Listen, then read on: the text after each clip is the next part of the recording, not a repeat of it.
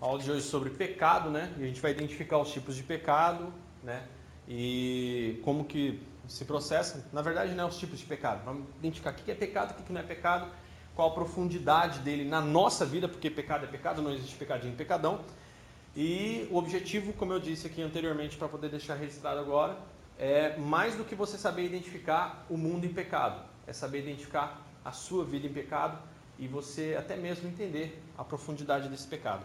E uma coisa que eu estou falando aqui, é, pecado tem uma relação direto, né, diretamente proporcional com a salvação.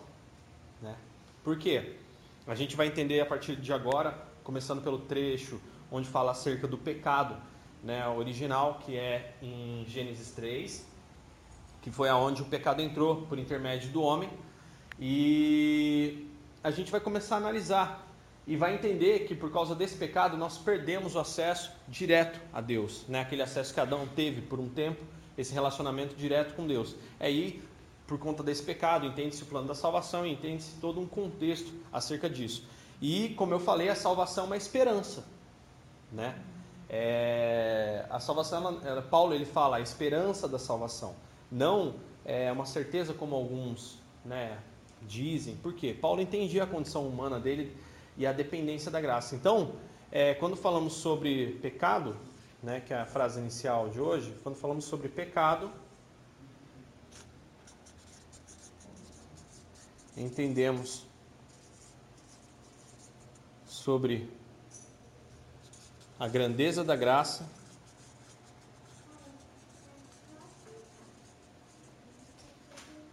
A grandeza da graça. Aprendemos. Né? Aprendemos a. Aprendemos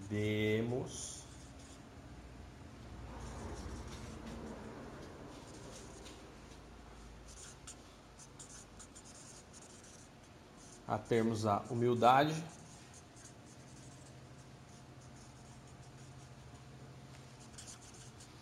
da esperança. Foi o que eu falei, né? Humildade da esperança. E qual foi a outra frase que eu usei? Ficou tão bem colocado. Aprendemos a, aprendemos a ter, né? Aprendemos a ter a humildade da esperança e e sobre isso mesmo.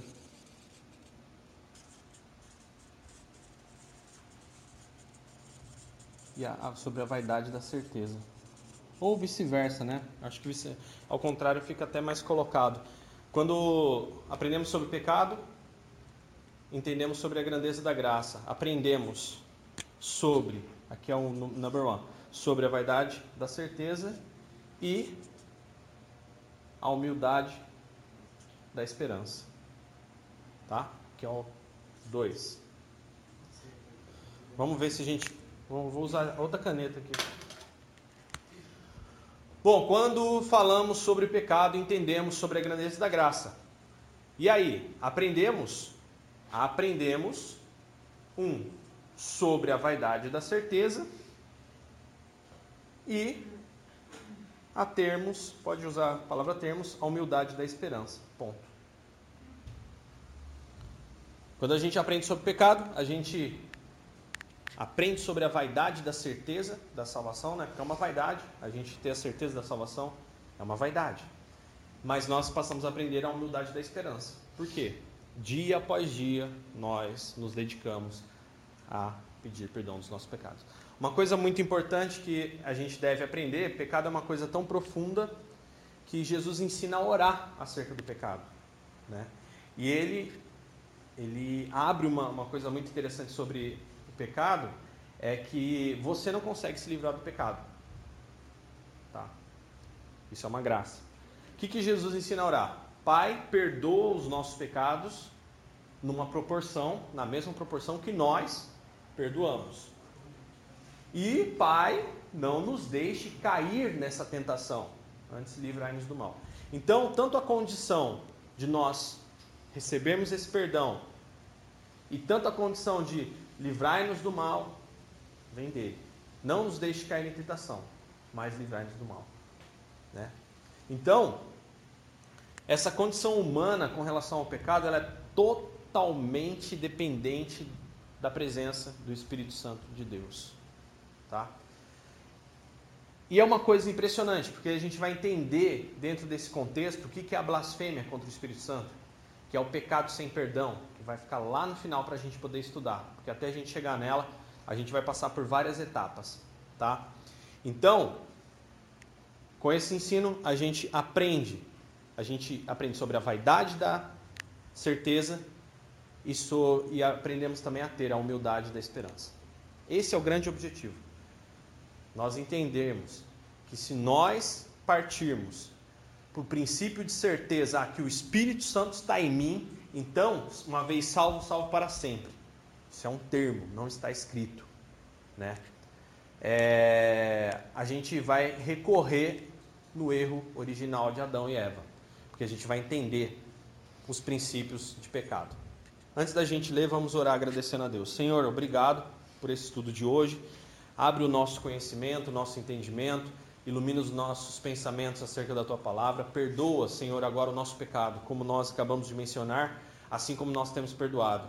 Porque esse pecado, Pai, ele nada mais é que o um impedimento Senhor Jesus, do teu agir em nós. Então, quebra agora todo o pecado, limpa-nos, purifica-nos e abre as nossas mentes, para que nós possamos estar aqui aprendendo para sermos servos e aprendemos principalmente para nos corrigir, ó Pai, segundo a Sua palavra. Em nome de Jesus eu oro, agradeço e peço a Tua presença em nós hoje, no nome de Jesus. Amém. Bom, Gênesis 3 e 1. Mas a serpente mais sagaz que todos os animais selváticos que o Senhor Deus tinha feito, disse à mulher: É assim que Deus disse: Não comereis de toda árvore do jardim?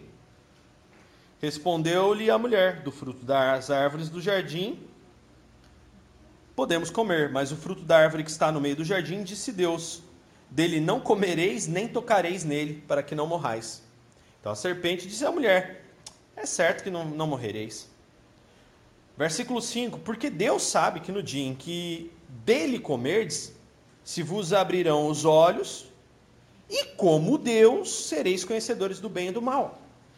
Vendo a mulher que a árvore era boa para se comer, agradável aos olhos, e árvore desejável para dar entendimento, tomou-lhe o fruto comeu. Deu também ao marido, e ele comeu. Abriram-se então os olhos de ambos, e percebendo que estavam nus. Fizeram, cozeram, né, folhas de figueira e fizeram umas cintas para si. Ok? Bom, ridículo, né? Ridículo. Usar, usar como tanga. É isso mesmo, cintas, tangas.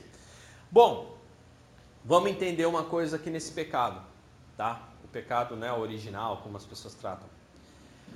Esse diálogo da serpente, a serpente não foi falar com Adão. Por quê? Porque a serpente entrou numa falha de comunicação. A serpente identificou um, um, um, né, uma, um vão aí e se alastrou nesse vão. É, um de vocês, na verdade, o Henrique. Henrique, lê para mim. É, lê para mim Gênesis 2, do 15 até o 17. Só um minuto. Você vai ler Gênesis 12, do 15 ao 17. 12. 2. Gênesis 2, do 15 ao 17. 2. 2. 2. Gênesis 2, do 15 ao 17. E o Arthur, logo em seguida, vai ler para mim é... Gênesis 3 e 1. Ah, tá sem Bíblia. Tá. Acho que dentro do armário lá tem Bíblias lá. Tem uma Bíblia pequena, mas tem. Dentro do armário, aí embaixo. Na última prateleira. Gênesis 2, do 15 ao 17. E Gênesis 3 e 1 é a própria. Gênesis 2, do 15 ao 17. Gênesis 3 e 1.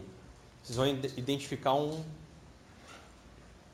um pequeno, grande detalhe que nos, nos chama a atenção.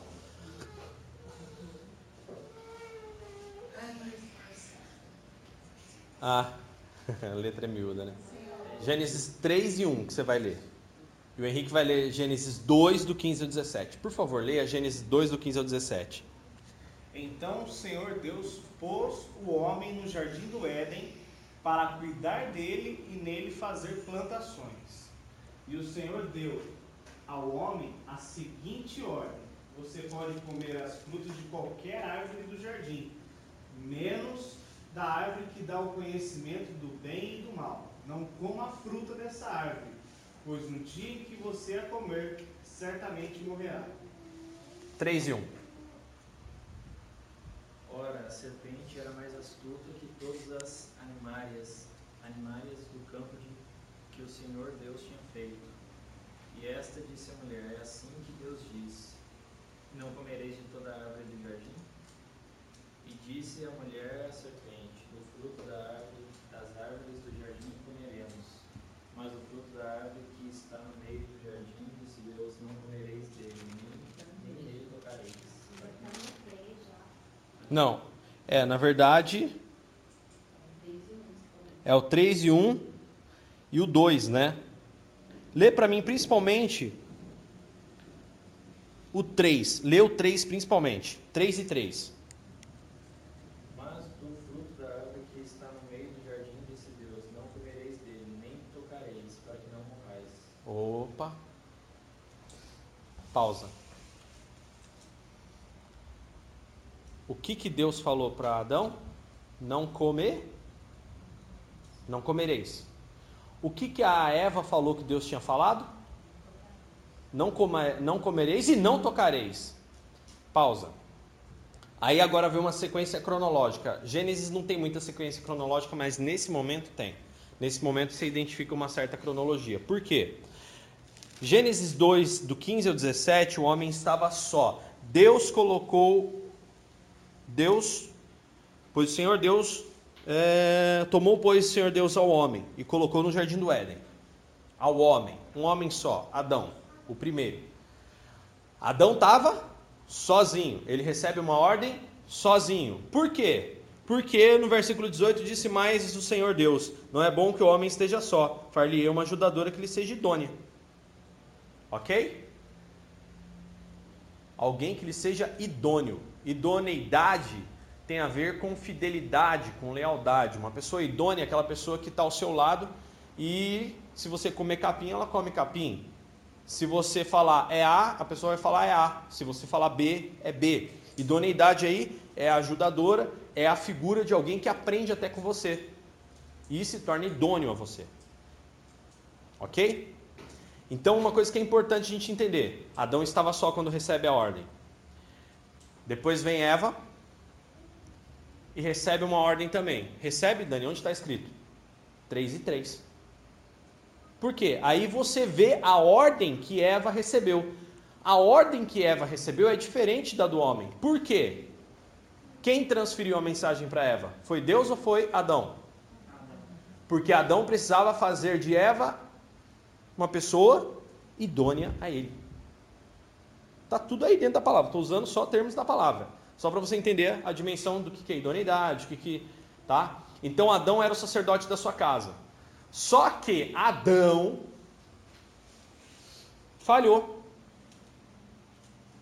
Era só para não comer. Não tinha nada de não tocar. Sacou? Mulher nem põe a mão nesse negócio.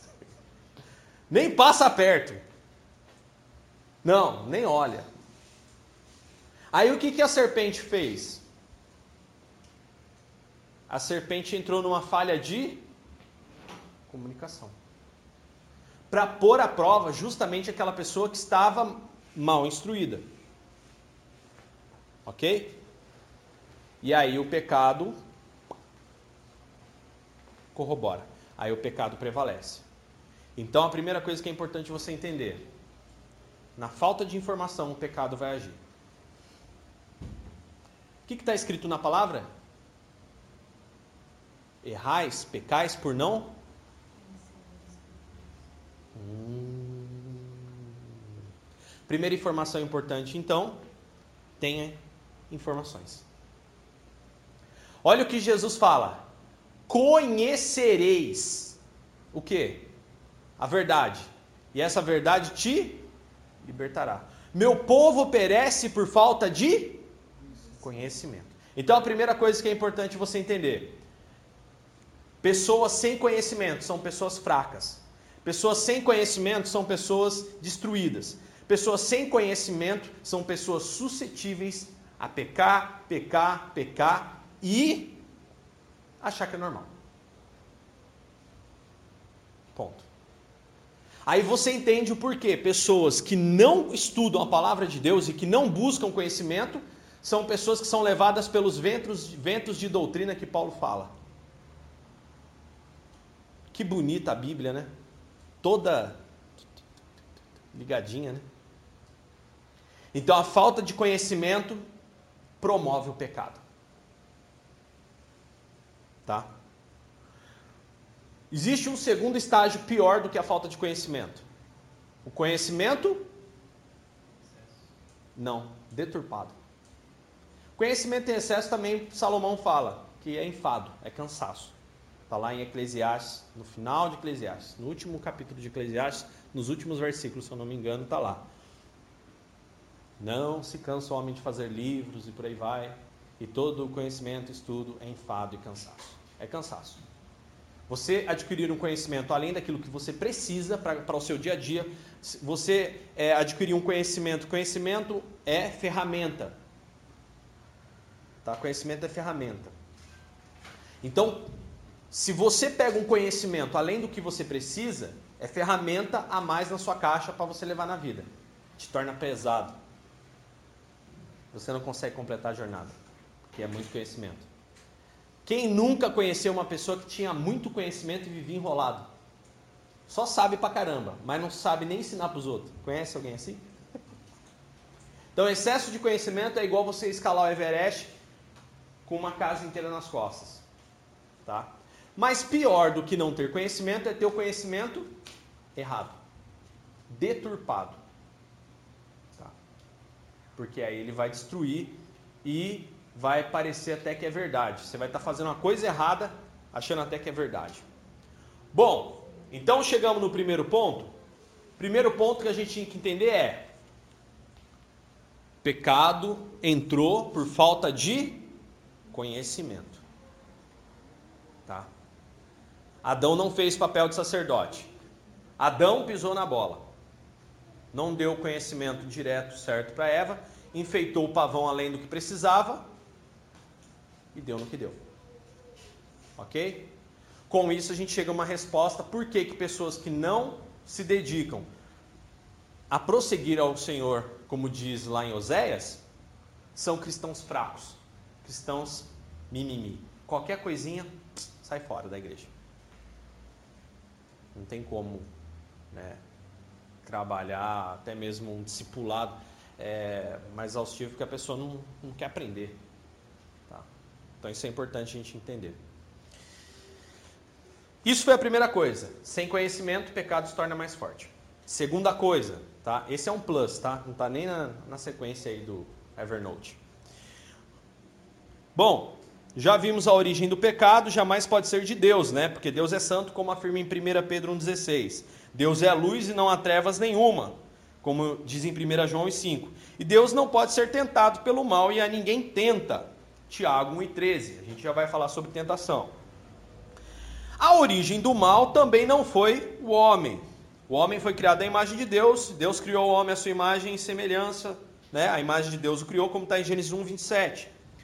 Deus criou o homem perfeito, viu Deus que tudo quanto tinha feito e eis que era muito bom. Gênesis 1, 31. A Bíblia diz que Deus fez o homem reto. Eclesiastes 7, 29. Quando Adão e Eva foram criados, o mal já existia no universo. Ok? Já existia o mal. Aí abre uma outra margem para um assunto bem polêmico, da onde que Satanás veio. Entendeu? que gera uma polêmica maior ainda. Satanás foi lançado na terra. Por que, que Deus vem na terra e cria a terra no lugar onde Satanás estava? Né? Perguntas capiciosas, né? A gente vai explicar isso ao longo dos próximos dias. Anota para mim depois esses tópicos aí, tá? É...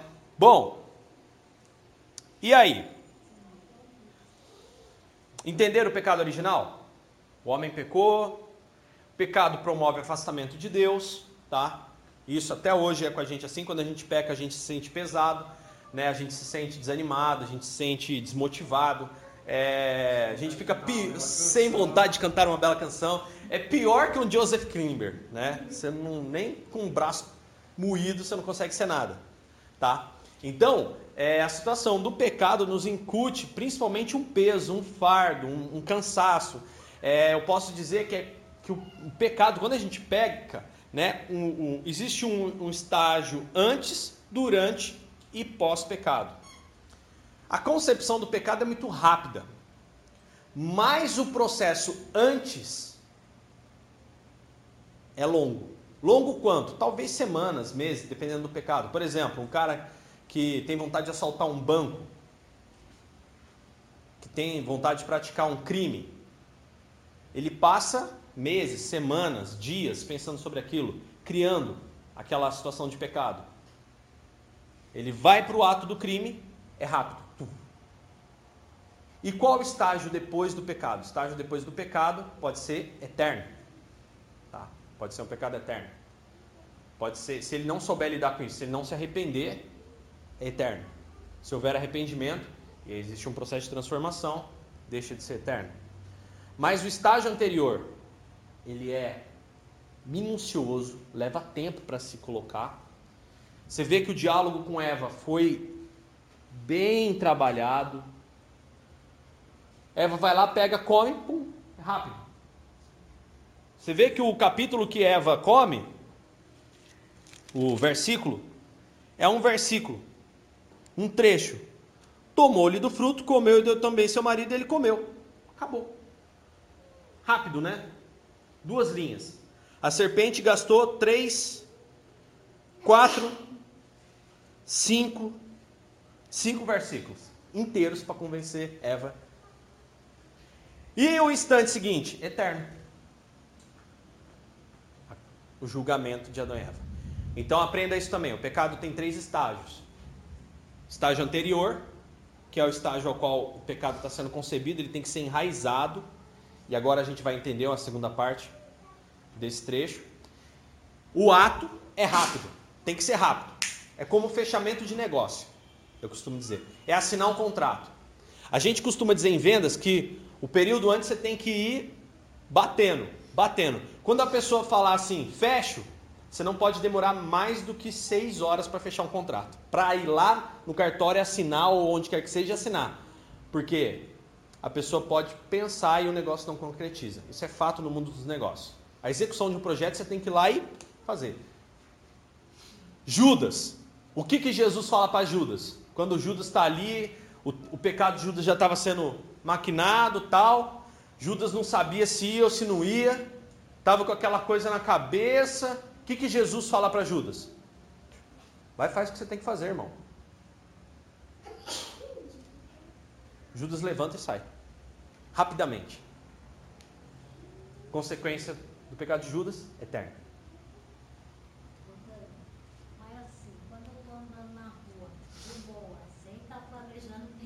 Mas assim, quando eu estou andando na rua, de boa, sem estar tá planejando pecado. Ah. Aí vem um Tem que ver, eu, eu, eu recorro a isso também. O mendigo me pede dinheiro na rua. Dani, o que, que você faz? Eu falo, não tem. Mas eu não tenho que justificar para ele para quem que eu tenho. Porque dinheiro é uma situação diferente. Eu tenho dinheiro no bolso. Ô tia, dá uma moeda. Você tem, tem, tem dinheiro aí? Não, não tenho. Mas você não tem? Eu tenho, mas não tenho para você. Sim. É. Aí eu falo assim, eu já falo assim, eu não vou te dar nada. Ou então eu não posso te dar nada. É. Geralmente eu recorro a isso. Aí chega que você não posso. Só falo, não posso. É. Na correria onde que eu fui, né? Aí eu vi que era uma pessoa viciada. Uhum. Mas vamos lá? Aí, isso no caso não é um pecado, tá gente? É um, não é um pecado. A gente fica pesado porque a gente fica pensando, nosso conceito fica, fica arguindo a gente, né? É lógico, é lógico. Ah, pô, não sei o quê. Mas a gente sabe que a gente não deve dar dinheiro para esse tipo de gente. Daniel, mas a Bíblia não fala que é para dar dinheiro para os pobres, não sei o quê, ajudar os necessitados? Sim, aos pobres. Mas ela fala mais pelo fato dela ter mentido. A caridade. Então. Não, não tô essa caridade, não. Eu ajudo, mas pelo fato de falar que Sim. É... É. Eu, quando eu falo que eu não tenho, é porque eu já cheguei em uma situação em que eu falei assim: Ó, amigão, não vou dar dinheiro para você não. Pô, lembra? Você estava comigo ou não? Ô, mano, mas daí, eu tô precisando, não sei o que. O cara insistiu, cara. Falei, amigo, eu não tenho. Aí ele foi embora. Entendeu? Se você, você vai ser, eu já passei por isso, né? Já fiz trabalho de rua, tal, tudo mais. Então a pessoa fica mangueando, então a pessoa fica cercando. Então eu falo logo que eu não tenho. Mas se quiser comer eu compro. Isso daí eu dou, comida eu dou. Não. É, dinheiro eu não dou. Comida eu dou. Comida se eu tenho, como tá perto de algum lugar, eu pago. Tava em São Paulo esses dias atrás, o cara encostou, pô, compra um pão para mim, tá aqui, aí um suco, um lanche completo, irmão, daí. Aí o que acontece? Não tenho para você. Para você eu não tenho. Para te dar aí para sua condição, não tem. Infelizmente não tem. É. não tenho prata nem ouro. Mas o que eu tenho eu te dou. Seja liberto. Pecado. Dani, eu achei que você fosse me colocar uma, a seguinte questão. Tô aí na rua, de repente encontro uma pessoa, hum, faço aquela carinha e mudo de calçada, né? Ah, rancor. Fala, Deus! O que, que é isso? É, você. Olha só. O que acontece? Vamos lá? Gente, isso daí já foi trabalhado antes. Você mudar de calçado foi o pecado momentâneo, tá? Já foi a conclusão do pecado ali, foi só manifestado. Então, por exemplo, é. Aí acontece.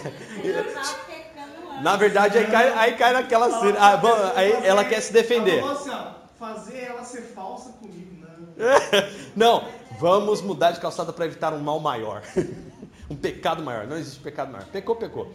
Vamos lá. Pensando sobre rancor, né? O rancor ele está estabelecido sobre uma crença.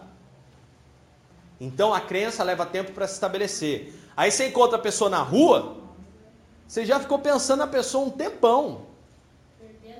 Isso, lá atrás, um dia você estava lá sentado na rede do sofá, sei lá, fazendo o quê?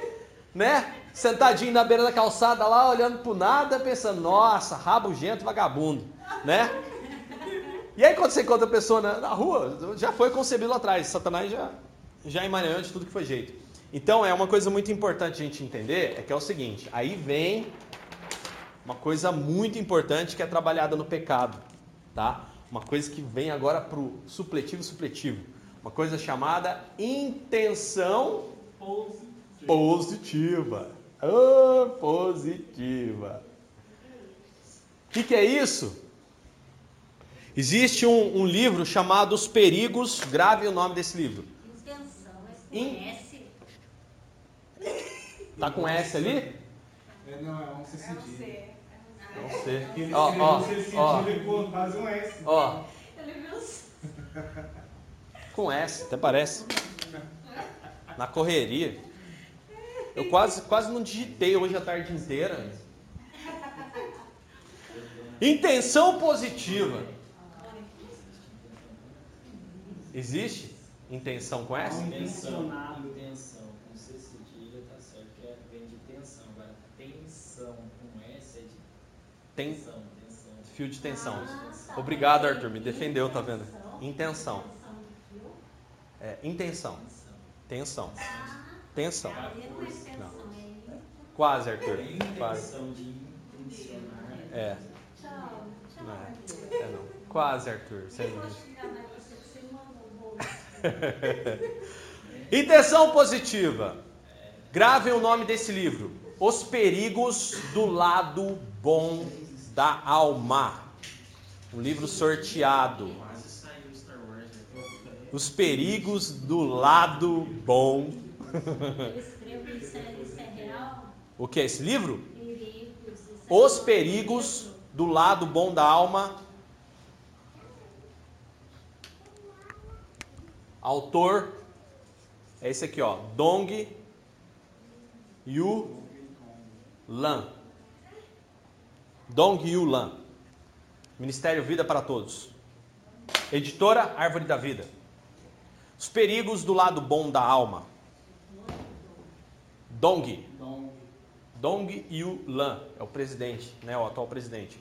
Muito bom livro e fala muito sobre intenção positiva, tá? Ele não usa esse termo lá, mas é isso. Que quer dizer? O que é a intenção positiva?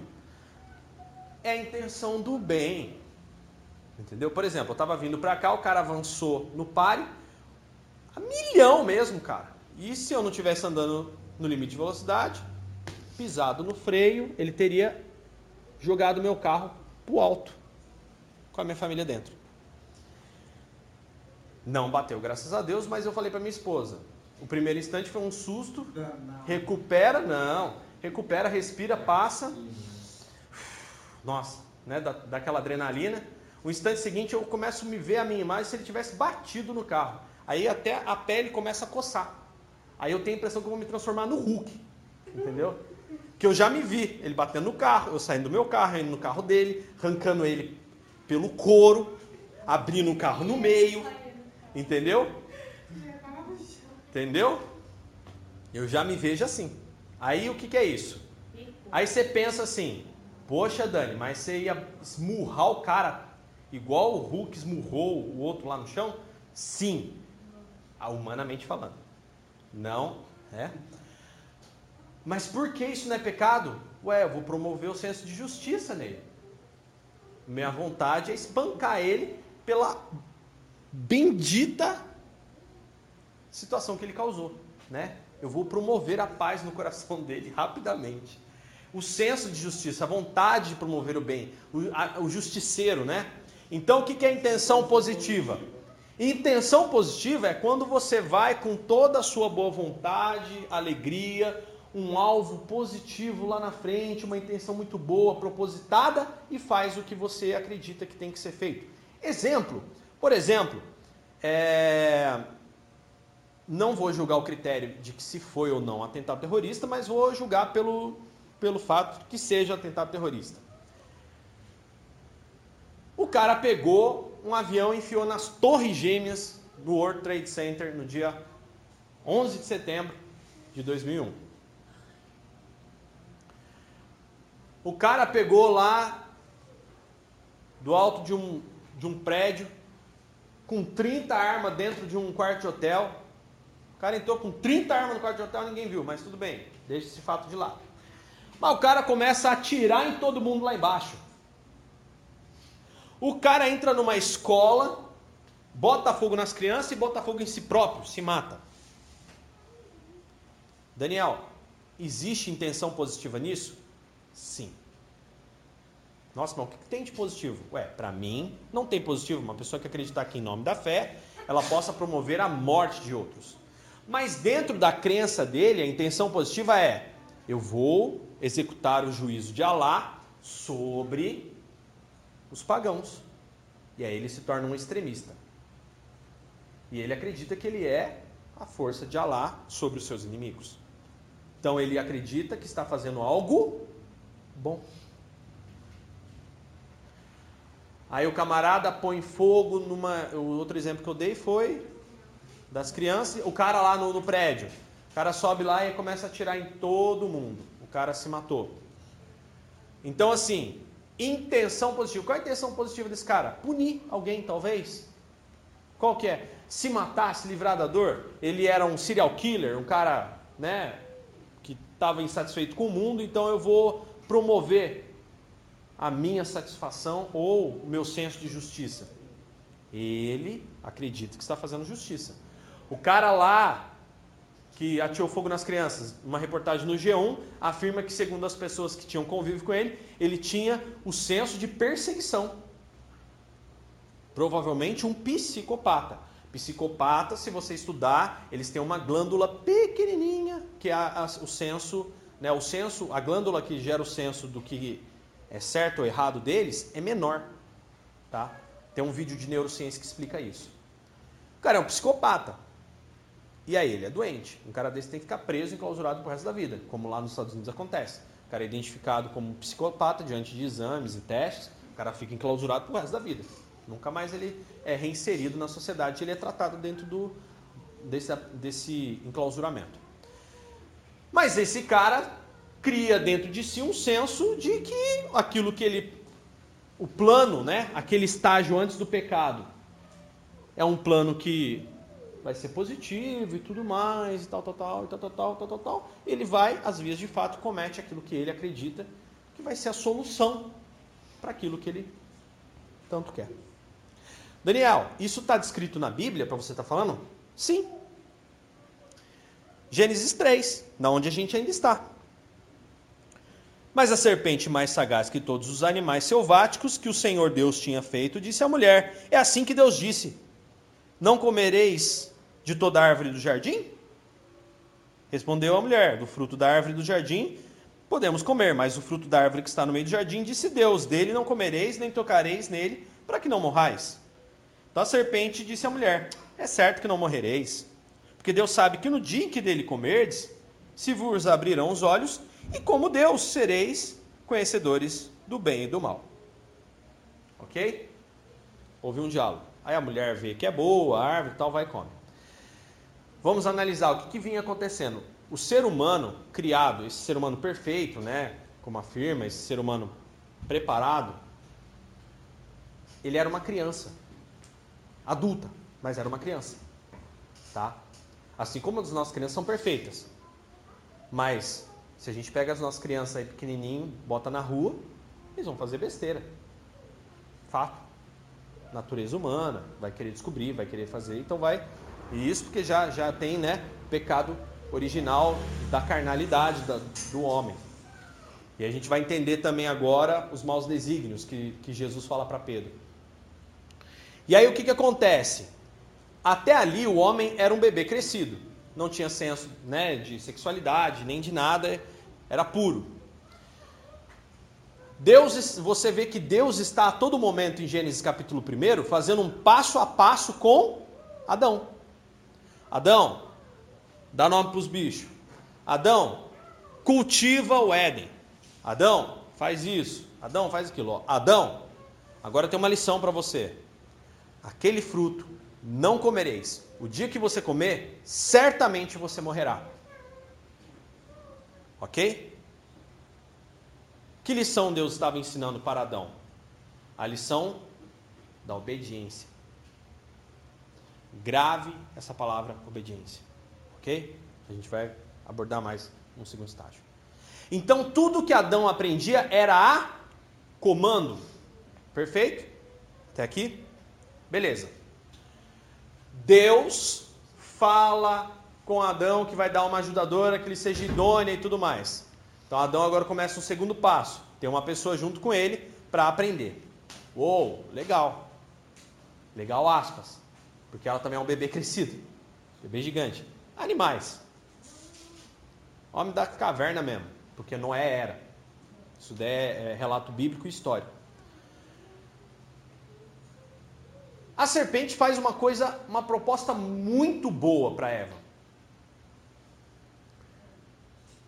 A serpente chega para Eva e fala assim: Olha, morre nada. É que Deus sabe que o dia que você comer, você vai ser igual a ele. Qual a intenção positiva? Você consegue identificar aí? Que a serpente usou contra Eva? Para que Eva encontrasse motivação à desobediência? Ser como Deus implicaria não precisar mais ser ensinado. Pô, se eu vou ser como Deus, vai ser melhor, vai ser mais fácil, vai ser mais rápido, vai gastar menos tempo, nossa, um negoção. Essa serpente é gente boa demais. Mas é a desobediência. Ah, Deus é bom, depois a gente troca uma ideia. Circunstâncias prováveis, tá? Mas está intrínseco. O homem não tinha motivação nenhuma, nem a mulher tinha motivação nenhuma para ser como Deus. Não havia vaidade no coração do homem, não havia nenhum desejo né, pecaminoso. Porque o pecado só concebe do, do da desobediência para frente. Até ali só existia bondade. Então, logo a serpente falando para a mulher essa informação, ó, o dia que você comer, você vai ser igual a Deus. A serpente usou o quê? Uma informação boa para usar a bondade da própria raça humana contra ela mesma. E daí nasce o ditado que o inferno, né, de boa intenção, está fervendo. Então o que, que acontece? Intenção positiva. A intenção positiva é quando você pensa que está fazendo bem, na verdade está promovendo o mal. Ok? Não, mas eu vou promover o bem. Não, você não vai promover o bem. Você está promovendo o mal, a morte, a destruição. Então a gente tem que tomar muito cuidado com a vontade de fazer o bem. Por isso que lá em Tiago existe uma referência, anotem essas referências. Tiago fala que a fé sem obras é morta em si, em si mesma. Fé sem atitude é morta. Assim como também obras, se não tiver fé, também é falha. Por quê? Porque também está escrito na Bíblia que a salvação não vem por obras, mas sim vem por fé. Ok? Salvação não vem por atitudes, não vem por obras.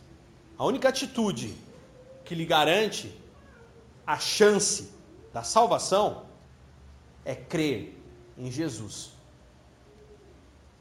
Essa é a única atitude que você vai tomar e que te dá a esperança da salvação. Mas se eu crer não, ter, não fazer obras? Também não adianta. Sim, mas as obras não te levam para o céu. É. Mas ó, obras não tem ponto salvífico, tá? Obras é fruto, é consequência da transformação do seu homem interior. Porque não tem como você falar que é a imagem de Cristo e não se compadecer das circunstâncias ao seu redor, ajudar, pregar a verdade. Não tem como eu dizer que eu sou de Cristo e eu não querer ser um discípulo e compartilhar isso com mais ninguém. Então isso é uma atitude fruto da sua transformação. Existe uma atitude que eu acabei de falar que é necessário para a salvação: atitude de ter fé em Cristo Jesus. Quem crer, for batizado, que significa morrer para a sua velha vida e nascer para uma nova vida, será salvo. Mas quem não crer, João 3,18, já está condenado. Ok?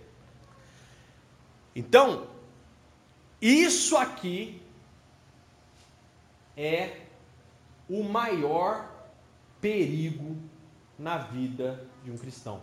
A intenção positiva, os perigos do lado bom da nossa alma. Tá? Porque em nome de Deus, em nome de Deus, em nome do amor, a pessoa acredita que está fazendo o que é certo. Crime passional. Como que é o crime passional?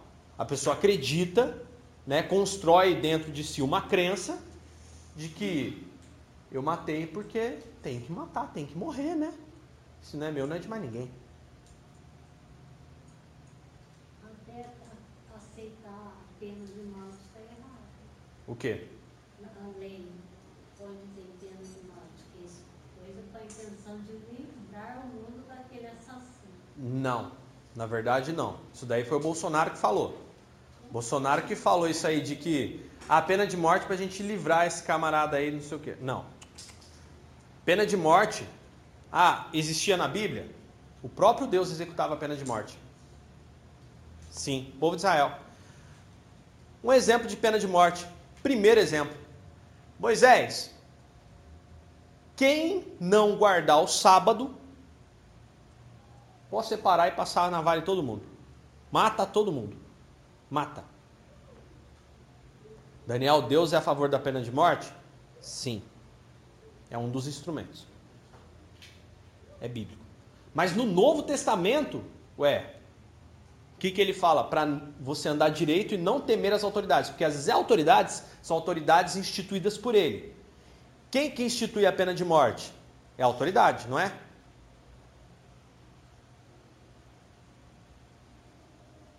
Se a autoridade é instituída por Deus e a autoridade institui pena de morte.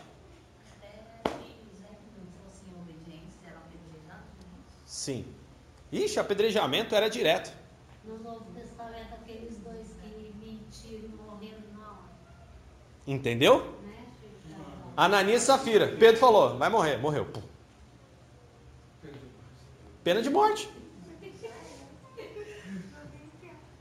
Deu nem tempo. Então, pena de morte. Infelizmente. Existem pessoas que pagam com a vida. E as pessoas que eu ouvi algumas pessoas dizerem isso, é, eles têm medo do que Deus pode fazer, porque tem um Deus que executa, Uhum. que mata, que deixa ficar doente. Ah. E mesmo assim ainda não conseguem fazer direito. Na verdade, não conheceram a Cristo. Não conhecem.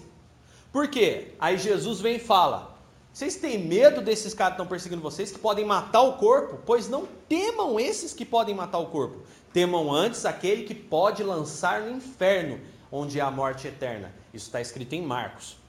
Jesus está falando de quem que lança no inferno? De Deus. Respeitem a Deus, temam antes a Deus, porque é Deus quem manda para o inferno.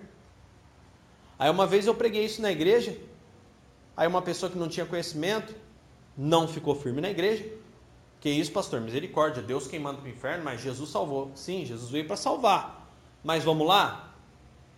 Se você aceita o sacrifício de Jesus, você tem esperança da salvação. Agora, Jesus falou: quem não crer já está condenado.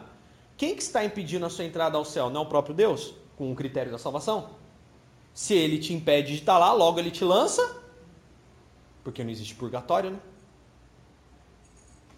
É só, só a gente pensar, gente. É uma questão de pensamento. Se, você, se Deus te bloqueia o acesso à presença dele na eternidade, porque você não aceitou a Cristo, logo ele está dizendo para você: estou te colocando no inferno. Até porque a Bíblia deixa muito claro que a circunstância da morte de Cristo, Cristo foi no inferno e tomou as chaves da morte e do inferno. Quem tem chave é dono. Então, os demônios, o inferno, tudo está no comando de Deus. Um Sim. eu fui perguntado a respeito disso. O inferno está fechado. É uma boa pergunta. Existem duas linhas, dois estudos teológicos que defendem que está fechado e que está aberto, tá? Existem duas linhas teológicas. A gente não tem como afirmar com certeza quais são, tá? É mais um daqueles assuntos, é, que nem assuntos capciosos que tem base para ambas as situações. Então, por exemplo, existe uma linha teológica que ensina que o inferno está fechado, né? E existe uma linha teológica que, que diz que está aberto. Existe uma outra linha teológica, acabo de me lembrar, que diz que ele não está bem fechado e não está bem aberto. Entendeu? É. Que diz que tem uns demônios lá que só vai ser solto no Apocalipse, como Pedro afirma. Eu ouvi essa uma pregação a respeito disso, que É. diz que já está esse tipo de demônio agindo na Terra. Então, Por isso que está do jeito que está. Piorou foi muito. solto, né? Não sei o quê. Já estão soltos. Mas, estão gente, eu posso falar a verdade? Que é um período pior do que a Idade das Trevas. É a Idade Média, gente. A gente ainda não tá igual à Idade Média, vai? Não tá. Não tá. A gente não tá. Desculpa. É porque a gente está vivendo isso agora, a gente fica assustado que a gente não viveu em outras épocas. É lógico. Mas se você pegar os livros de história, ah, capaz, né? O que acontecia no tempo de Jesus em Roma. Aquela devassidão, a devassidão de Nero e o Império Romano, ao qual se tornou, depois Nero fica tão doidão que bota fogo em parte lá de, de, de Roma. Aqueles templos todos grafados com, com pornografia e orgias. Gente, ah, mas Dani, hoje em dia tem as casas aí de orgia? Tem, eu concordo, mas, né? Estamos ali, né? A Idade Média já foi um pouco pior. As cruzadas, Inquisição, Escravidão. Hoje em dia nem tem tanta escravidão, né? Só um pouquinho. Perto do que tinha antigamente, legalizado. Hoje em dia a escravidão não é legalizada. Calma, gente, não ficou tão ruim ainda. Vai ficar pior. Vai ficar pior. Vai, né? Vai. Tipo, Gente, sinais nos céus. É. Tá falando de coisa assim, sinal no céu. O céu vai, vai sair do controle. Pessoal, entendeu? Então a gente não deve se impressionar com determinadas coisas. É que a gente está vivendo um momento que, caramba, que a gente vinha de um pós-guerra. Todo momento pós-guerra é, é, é sempre assim, é mais calmo, as pessoas recobram a consciência, vê o estrago que fez tudo mais. Já está se preparando para uma guerra. Isso que a gente está vivendo é a mesma coisa que o mundo viveu antes da Primeira Guerra e Segunda Guerra Mundial, né? que na verdade foi uma guerra só dividida em duas etapas. Foi o que o mundo viveu antes das grandes guerras e revoluções e tudo mais. Só está mudando o governo de novo, a, a- o, o- o topo de, de- de- hegemonia, né? vamos dizer assim, de domínio, que está saindo dos Estados Unidos e está migrando para a mão da China. Então é necessário acontecer uma guerra para que a China domine. Ponto. Fato. Fato. É só isso que precisa. Entendeu? Para que a China consiga financiar a guerra para a Coreia do Norte, a Coreia do Norte ganhe dos Estados Unidos e ele se torne então agora né, a potência mundial, que a China já é praticamente, perde só para os Estados Unidos. Entendeu? E os Estados Unidos? Bom, eles já estão mandando. É, não já. É, hoje é tudo da China. Voltando. né? Viajamos bastante, falamos bastante, estamos falando ainda de pecado. Então, cuidado com a sua intenção positiva, sua vontadezinha de fazer o bem. Tá? Ai, mas é tão bonzinho. Ai, Jesus, pode matar. A vingança pertence a Deus, né? Intenção positiva. Você começa a achar que está fazendo a coisa certa. Você acha que você está no caminho certo, que é a solução que você precisa e até uma solução diante de Deus. E Satanás leva um tempo para amarrar, a execução é rápida, mas o peso pode ser eterno. Tá? Então, só para a gente poder entender aqui, o pecado, tá? Jesus ele estava principalmente aqui, ó, trabalhando nisso. Então, isso aqui tem o antes, né, que a gente falou, o durante e o depois. Quando Jesus vem e fala sobre pecado, Jesus fala dessas três etapas de uma forma diferenciada. A lei, que é a antiga, como que eu posso dizer, o Antigo Testamento, a antiga aliança, a lei era muito falha aqui no antes, ó. A lei era muito falha no antes do pecado, era parcial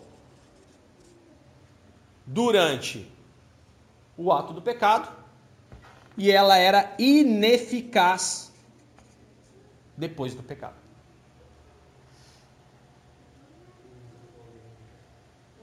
Posso só terminar de falar isso aqui para a gente entender, não cortar o raciocínio? Você pode fazer a pergunta, guarda a pergunta aí. Então, a lei, vamos comparar lei e graça, né? Lei. Aqui, a lei, ela era era falha antes, ela se tornava parcial durante e ineficaz depois, ok? E a graça? Coração do papai, traz um copo d'água para mim, por favor. Obrigado. E a graça? A graça, em sua concepção, tem como foco o antes. Exemplo disso. Lei. Se você for pego em adultério, você será apedrejado. Durante e depois. Ou seja, não tem perdão. É para o inferno mesmo.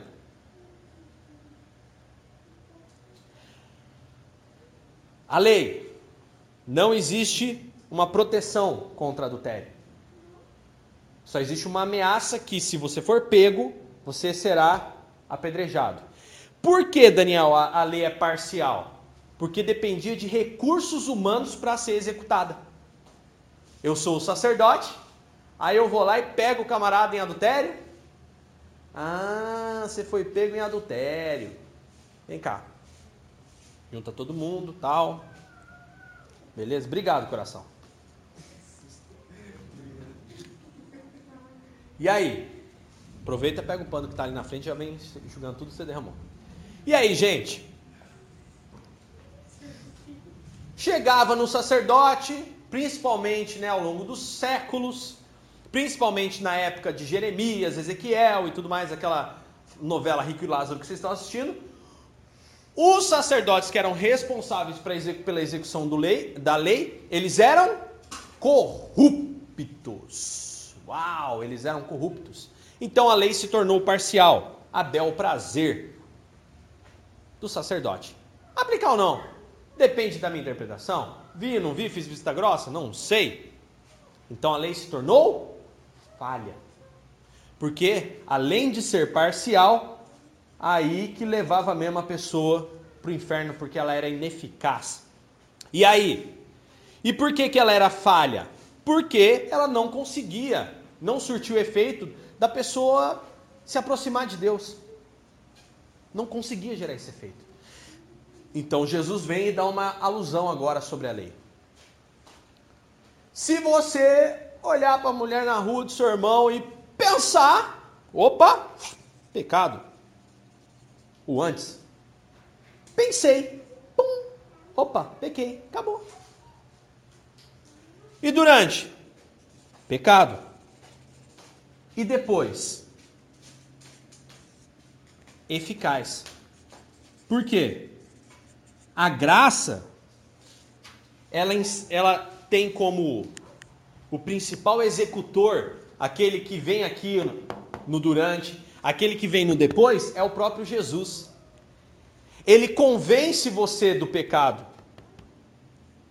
Te convencendo do pecado, ele te conduz a um caminho de arrependimento.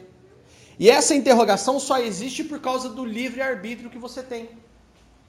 E aceitar o perdão e o arrependimento ou não. Então, desse ponto, a graça se tornou eficaz. Por quê? Porque pela graça sois salvos. Ok? Então, a graça, antes, já ensina que o pensamento é pecado, agora a gente não Durante a lei, ela só se preocupava no durante e no depois. A graça não. A graça agora a gente se preocupa principalmente naquela área em que Satanás usa a intenção positiva. Então, aonde vocês estão vendo como é a dimensão do, do, do, do, trabalhar de Deus é muito poderosa. Deus cria uma, uma, um mecanismo que ele consegue entrar agora na onde lá atrás no pecado original não tinha como ter entrado. Por quê? Mesmo Deus visitando todos os dias, fazendo a visitação periódica a Adão no Éden, Deus não estava 24 horas com Adão. Agora na graça, não. É o tempo inteiro. Deus nos lembrando daquilo que devemos fazer. Ficou claro até aqui?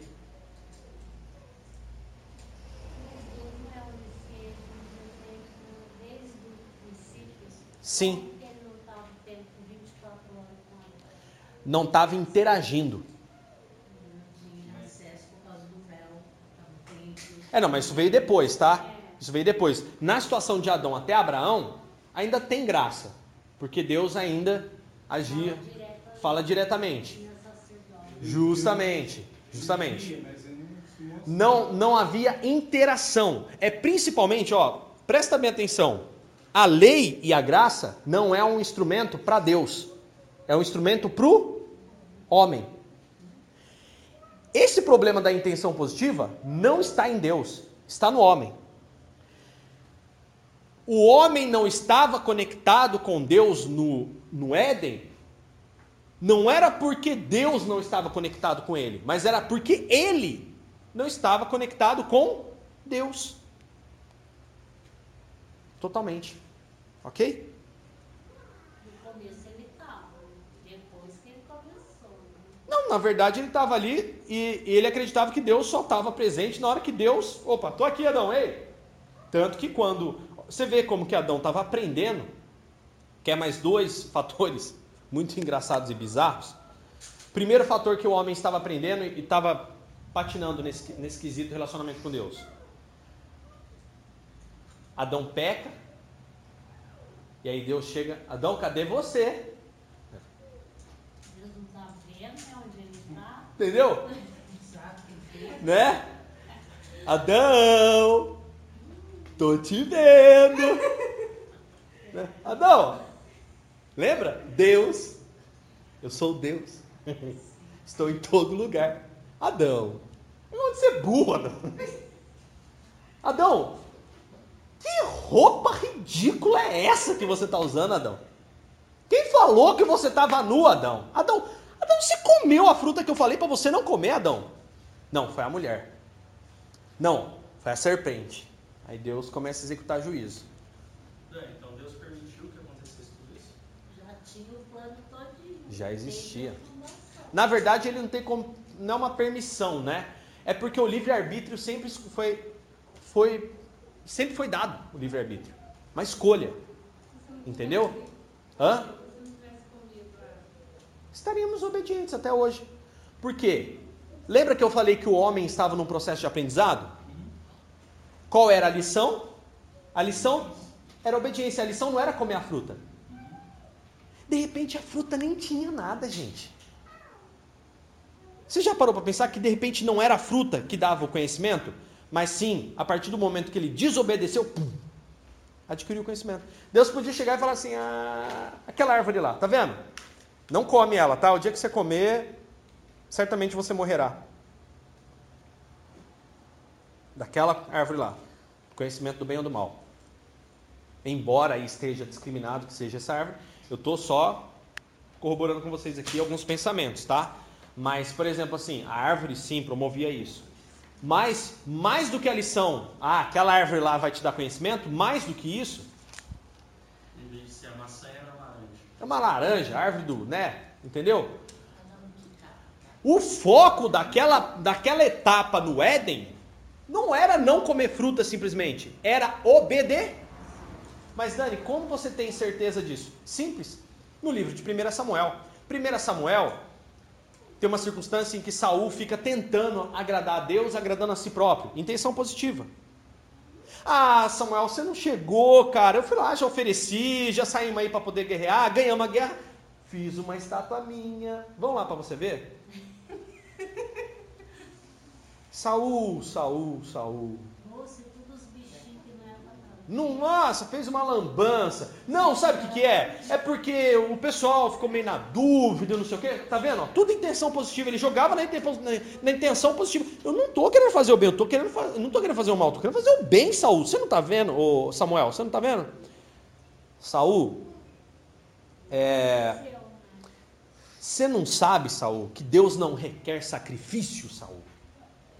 Ele tem prazer no na obediência. Melhor, Saul, é obedecer do que sacrificar para Deus, Saul. E isso foi um ensinamento tão poderoso que Davi ensina a Salomão e Salomão escreve. Davi escreve. Então a Bíblia inteira aponta para obediência. Aí a gente chega no ápice dessa lição de hoje, falando sobre pecado, que a gente vai estender para as próximas aulas. Vai fazer, eu vou chegar no ápice para ti. É que é. Tá. Então, o que, que é pecado? Pecado é sinônimo de desobediência, senso de independência. Tá? A palavra pecado tem a ver com ruptura, com independência de Deus. O homem foi feito para ser dependente de Deus. Até hoje o mecanismo é o mesmo. Nós tentamos ficar fazendo as coisas ao nosso modo e Deus está falando, vai pelo meu caminho. A- ó, o meu caminho é melhor, eu coloco a plano, como ele fala em Isaías e tudo mais. Então, o que, que acontece? Até hoje, Deus está tentando aquele relacionamento do Éden através da graça agora. Até hoje. Por quê? Porque obedecer é melhor do que sacrificar. E os planos de Deus são mais altos que o meu. E os pensamentos de Deus. Aquela musiquinha e o Isaías. Ok? Então, a lição da árvore do bem e do mal não é só não comer. A lição da árvore do bem e do mal é obediência. E o homem e a mulher tentaram independência de Deus. Tentaram fazer as coisas do jeito deles. A intenção positiva era querer ser como Deus, para talvez não estar acima de Deus, mas estar junto. A gente falar no mesmo nível. Poxa, olha, pensa que legal, a gente vai poder falar no mesmo nível de Deus. Ah, o que, que tem de mal nisso? tem de mal, meu filho, tem de mal que você está desobedecendo. Desobediência é abominável a Deus. Aí, é, não, com certeza. Mas em contrapartida, nós temos a Cristo, que é o segundo Adão, né? Como diz. É o segundo Adão. Paulo fala isso. Cristo é o segundo Adão. Aquele homem. Aí, Cristo não nasce um homem adulto. Cristo nasce como uma criança, vai crescendo e aprendendo como homem e não comete os mesmos erros que Adão. Né? E aí. É obediente. Hã? Obediente. Foi obediente ao Pai até o último segundo a gente ainda vai ver que Cristo foi tentado totalmente como homem. E a gente vai ver que os fatores motivadores de Cristo também foram sobre intenções positivas, afetos a um homem 100% Deus e 100% homem. Pensa. Pensa, a Bíblia fala que Deus não pode ser tentado, realmente Deus não pode ser tentado. Mas como homem, Cristo, ele foi até o último instante na cruz. A todo instante, Cristo foi tentado a se revelar Deus, com poder e hegemonia de Deus na terra. Satanás o tempo inteiro ficou esquerando. Vira Deus, vira Deus, vira Deus, vira Deus, vira Deus aqui na terra. Vira Deus. Vira Deus. O tempo inteiro ele ficou fazendo isso. Você vai ver que todas as tentações satânicas foi para que Cristo virasse Deus, vira Deus. Vai, só um pouquinho só. Vira Deus, vai. Satanás fez isso com Cristo. Cristo passou isso dia após dia com Satanás no encalço dele. Onde? No deserto. Maior, maior relato de tentação. No deserto. Está com fome? Transforma a pedra em pão. Vira Deus. Não, nem só de pão viverá o homem. Mas quando ele transformou a praia, não transformou. Não. Água em vinho? Não, o quê? O quê? Pão. Jesus. Ah, não, multiplicou, multiplicou. É, multiplicação, milagre. E mediante a fé daquelas pessoas. Aí, leva lá no alto. Lança-te daqui, lá embaixo. Porque diz que aos seus anjos dará ordem ao seu respeito. Vira Deus, você não é Deus? Aos seus anjos dará ordem ao seu respeito. Vira Deus, pula lá embaixo. E obriga seus anjos a te salvarem. Vira Deus. Não, não, tal porque não tentarás o Senhor vosso Deus. Tá vendo o mundo inteiro? O mundo inteiro é meu, você sabe disso, não sabe? Eu estou no mundo inteiro. O mundo jaz no maligno. É, sou eu, maligno. Ok? Ok. Então, se você prostrado me adorar, chega de humanidade. Te darei o mundo inteiro. Por quê? Qual que foi o plano da morte quando Cristo? Qual que foi a frase final de Cristo? todo o poder é me dado nos céus e na terra. Porque esse era o plano de Deus. Que o poder fosse restituído à mão de Cristo. O que, que Satanás fala? Morrer para quê, bicho? Para ter o poder da terra inteira? Adora e eu te dou o poder agora, rapidamente. Você não vai precisar morrer. Como o homem morrer é doloroso, hein? Você sabe, né? Você já viu sua morte, né? Olha o contexto que Satanás está tentando a Cristo. Satanás tentava Cristo por causa da natureza de Deus que havia nele. Vira Deus. Não, somente ao Senhor seu Deus adorarás. E vai, Satanás. Foi embora e os anjos vieram e serviram a Jesus onde ele estava, de uma forma milagrosa, não porque ele era Deus. Acabou a tentação por aí? Não. Ah, você é o rei? Você o diz. Vira Deus. chicotada e. Tá. Ué? Você não é o filho de Deus? Hum. Sai dessa. Um e outro. Na boca do centurião. Eita, desce daí, salva você. E salva a, todo mundo que está ao seu redor. Não, salva você e salva-te a ti mesmo. Você não é o filho de Deus? Desce dessa cruz aí e salva você. Vira Deus. ladrão na cruz. Enquanto um se arrependia, Satanás entra na boca do outro. Você é o filho de Deus? Desce daí, acaba com tudo isso e leva nós junto com você. Vamos embora, desce nós três dessas cruzes aqui e você arrebenta com tudo. Que filho de Deus que nada. Você não é filho de Deus nada, vai. Vira Deus. Ou seja, Cristo foi tentado até último minuto.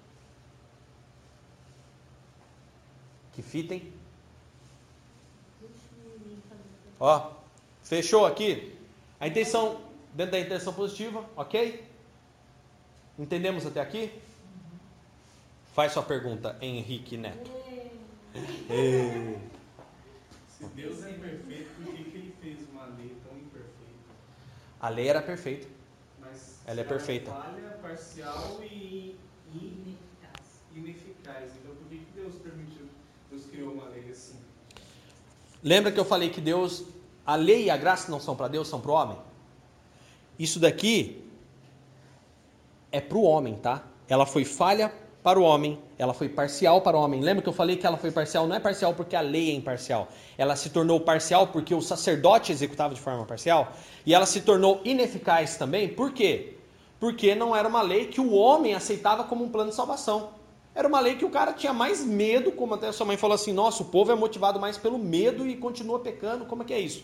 Ainda está no processo da lei, da velha da velha do Velho Testamento, da antiga aliança.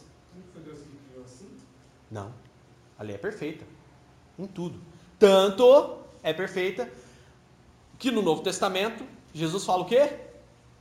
Ó, amarás ao seu Deus acima de todas as coisas e ao teu próximo como a ti mesmo. Ele resume a lei em dois mandamentos básicos e aí ele fala, ó, só que eu vou dar uma dica para vocês. Agora não tem mais apedrejamento, tem aquela coisa toda.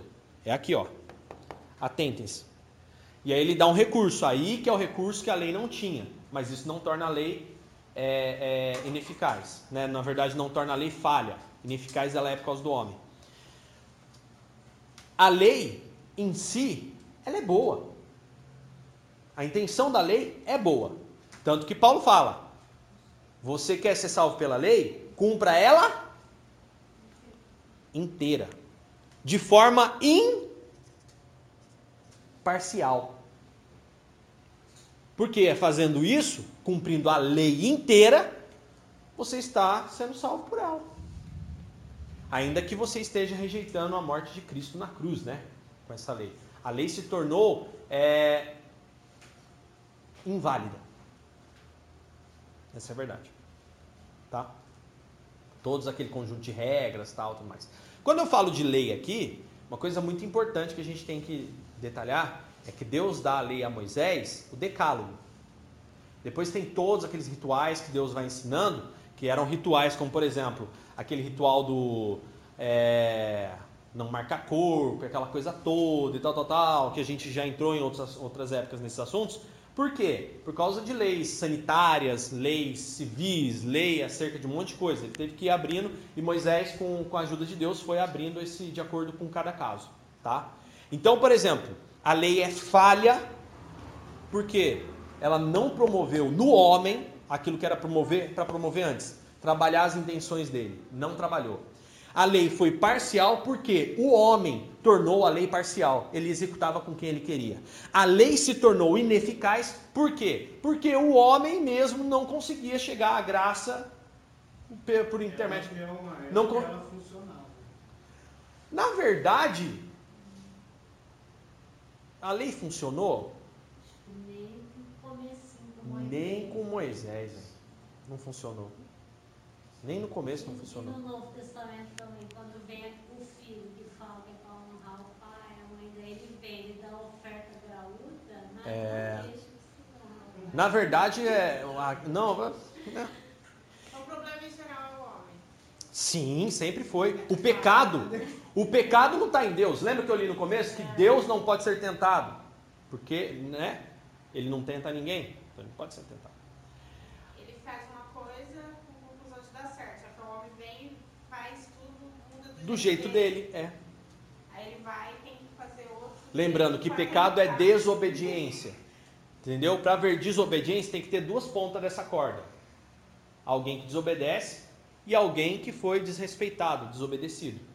Numa ponta está o homem, na outra está Deus. E quando há desobediência, a corda se rompe a ruptura.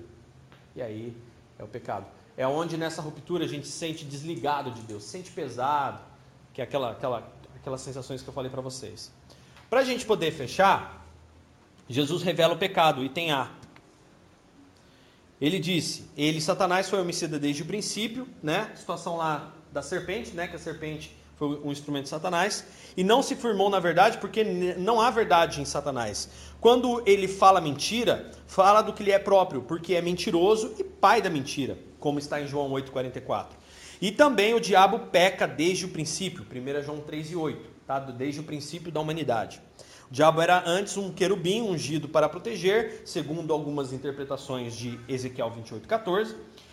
Diz a palavra de Deus, no Monte Santo de Deus, estavas no meio das pedras afogueadas, andavas, Ezequiel 28, 14. E aí ele vem falando, né, acerca de Satanás. Assim nasceu o pecado, como um pensamento no coração de Lúcifer, e esse pensamento ele pôs em ação. Tá vendo? Ó, pensamento, pensamento que teve uma atitude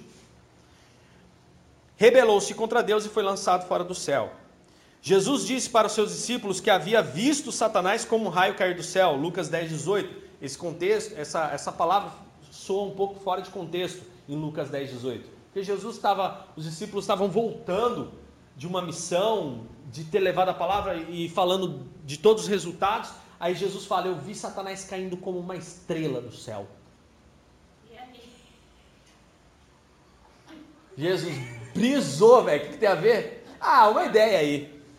Era o próprio Deus falando que Jesus via uma segunda derrota de Satanás, como a primeira, né, no céu. Então, o que, que acontece aqui? É igual aquela situação de João: onde eu estou, vocês não podem vir, e ele no meio de todo mundo. Aí os caras, será que ele está falando que ele vai lá para dispersão, do lado da Grécia, lá, não sei o quê? Sei não. Porque Jesus era Deus ao mesmo tempo que era homem. Entendeu? É. Para eles foi uma brisa. Para eles foi uma brisa. Eles ficaram assim olhando. O que, que ele está querendo dizer com isso? Vamos lá. Satanás, né, essa palavra Lúcifer aí, é, possuía livre-arbítrio, coisa que Deus sempre considera. Ele abusou dessa extrema liberdade e sofreu as consequências. Pertenceu aos céus, mas tornou-se o antônimo do bem, o opositor de Deus. B. De que maneira entrou o pecado no mundo? O mal do pecado havia entrado no universo. Né? Porém, o homem vivia no paraíso em absoluta inocência, em pleno gozo e perfeita comunhão com Deus. De que maneira esse quadro tão perfeito foi desfeito? Por um homem entrou o pecado no mundo. Romanos 6 e 12, 5 e 12. Paulo fala isso, que é Adão.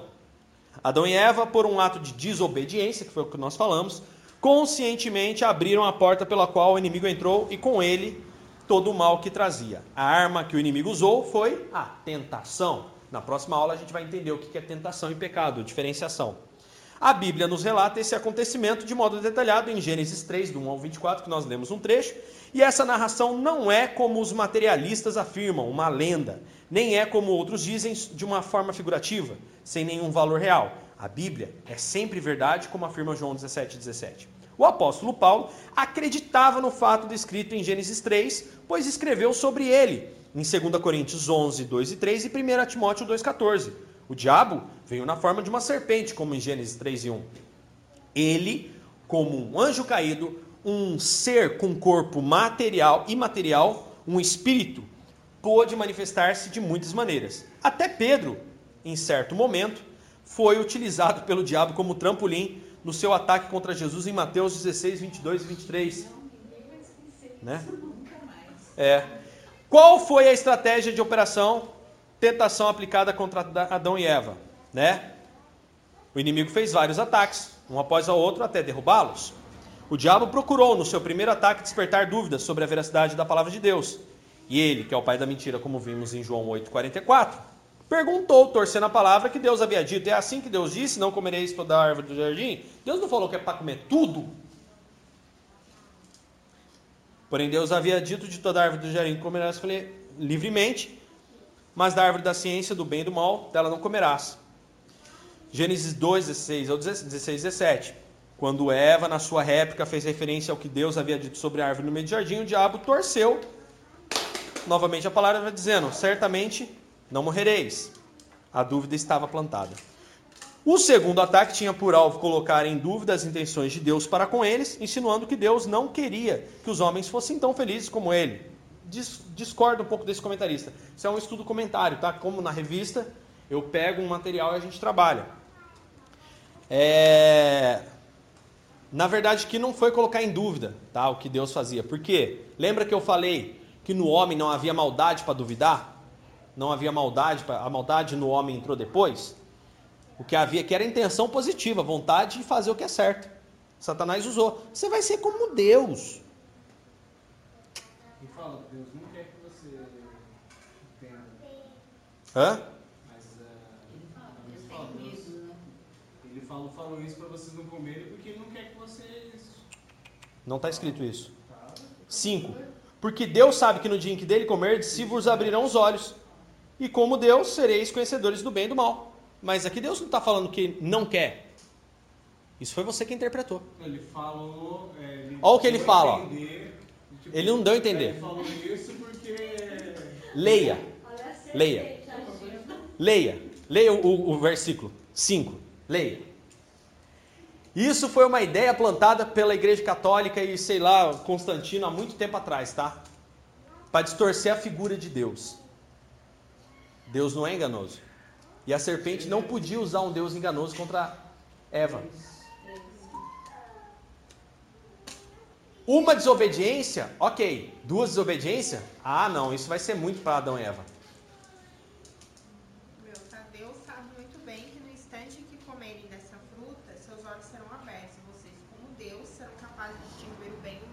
Sim. Então, a cobra, Aí a cobra não fala que Deus não quer.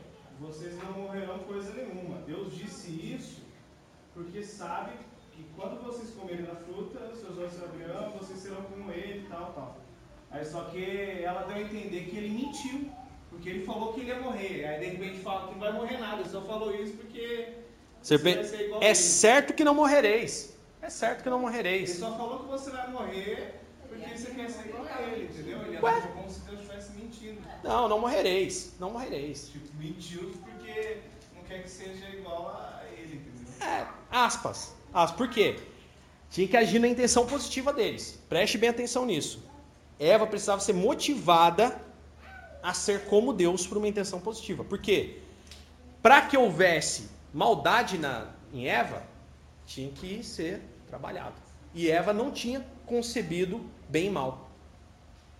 Esse é o grande X da questão. Foi o que a gente leu aqui. Deus concebe, por exemplo, eu pego uma criança dessa, é como criança. Pego uma criança dessa e levo essa criança a cometer uma coisa errada.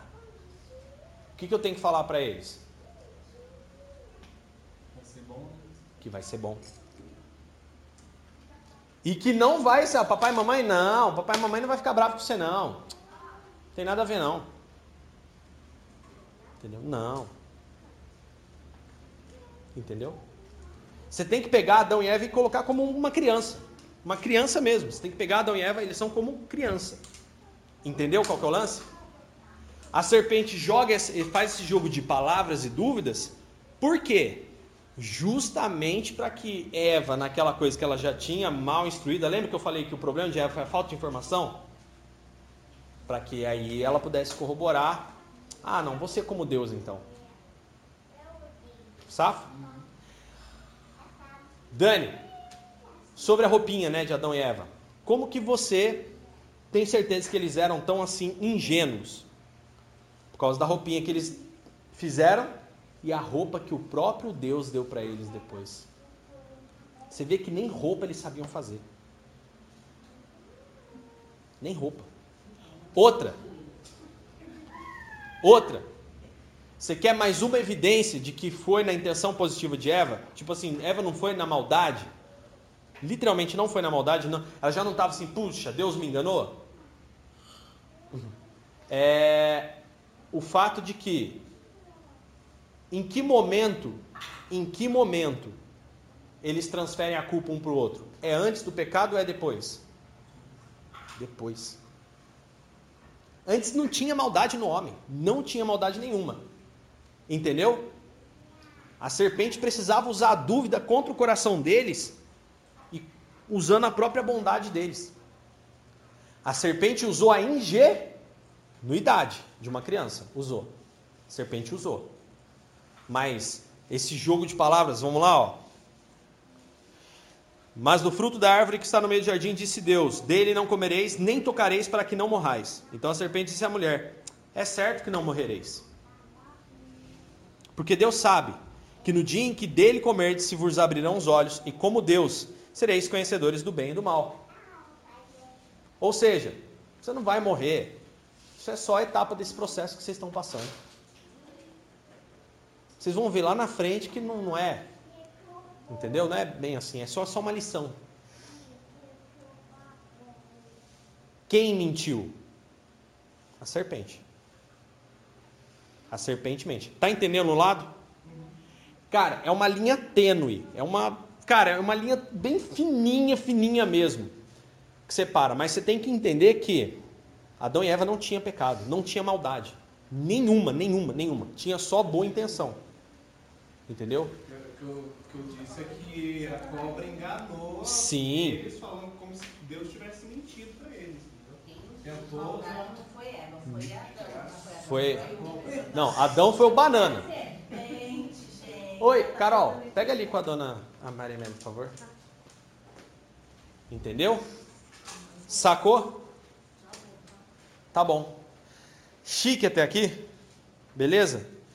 Semana que vem a gente vai começar a entender a profundidade desse pecado, né? Em que raízes que ele aflora, que ele pega, que ele estende. E vamos entender também a diferença entre o pecado e a tentação.